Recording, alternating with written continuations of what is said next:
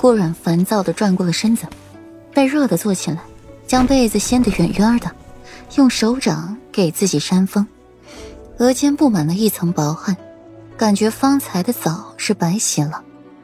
用手松松领口，又将帘子掀起来，微凉的空气进来，顾软也是舒服了许多。没一会儿就觉得汗流浃背，薄薄的锦衣贴在了肌肤上，勾勒出玲珑曼妙的身段。懒散的靠在了软枕上，压色长发铺满了软枕，几缕头发粘在了脸颊上面，带着灰色妖美。裴玉沐浴出来，看到这样香艳的一幕，眼底一热，抬腿上榻，将顾然搂进了怀里，微凉的身子附上了顾软发热的身躯，抱在一起无比契合。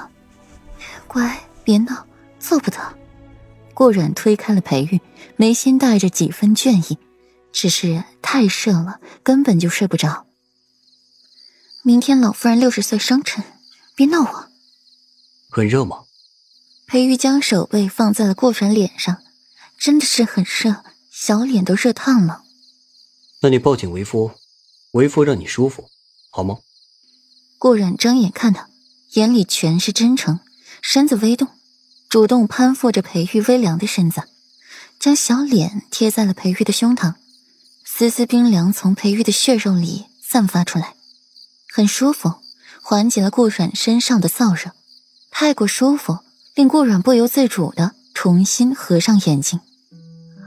夫君，睡过去之前最后的呢喃，我好像有点喜欢你了。裴玉搂紧了顾软，催发内力。让自己身体变凉，听话的没有再闹他。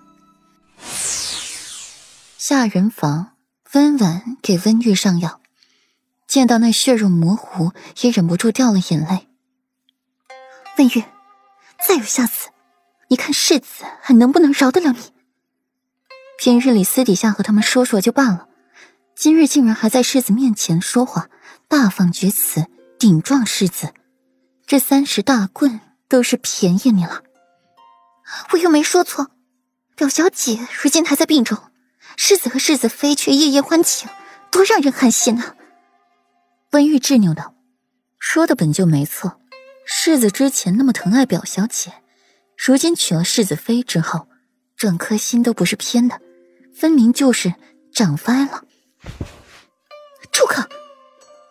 世子和世子妃之间的事，和表小姐有什么关系？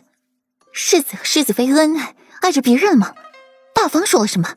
二房又说了什么？就连裴王妃不也是嘴巴紧闭吗？表小姐凭什么呀？有什么立场说话？不允许世子和世子妃在一起？温婉简直要被温玉气死了。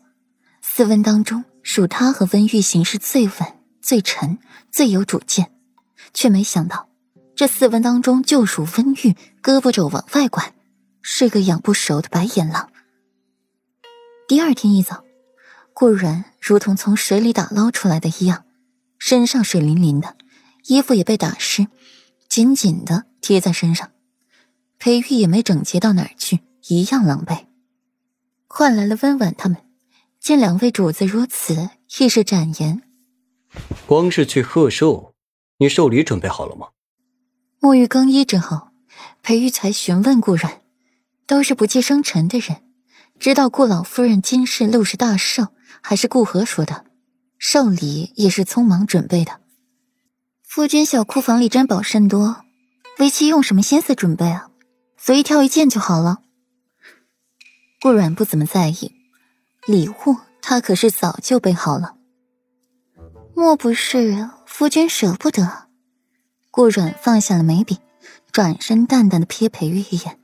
嗓音饱含危险，连为夫都是软软的，更何况那些物件？软软看上哪件便拿哪件，全都搬空了都可以。裴玉柔柔一笑，回答的百无错漏，可见情商之高。算你识趣，走吧。顾软打理妥当，起身准备出门。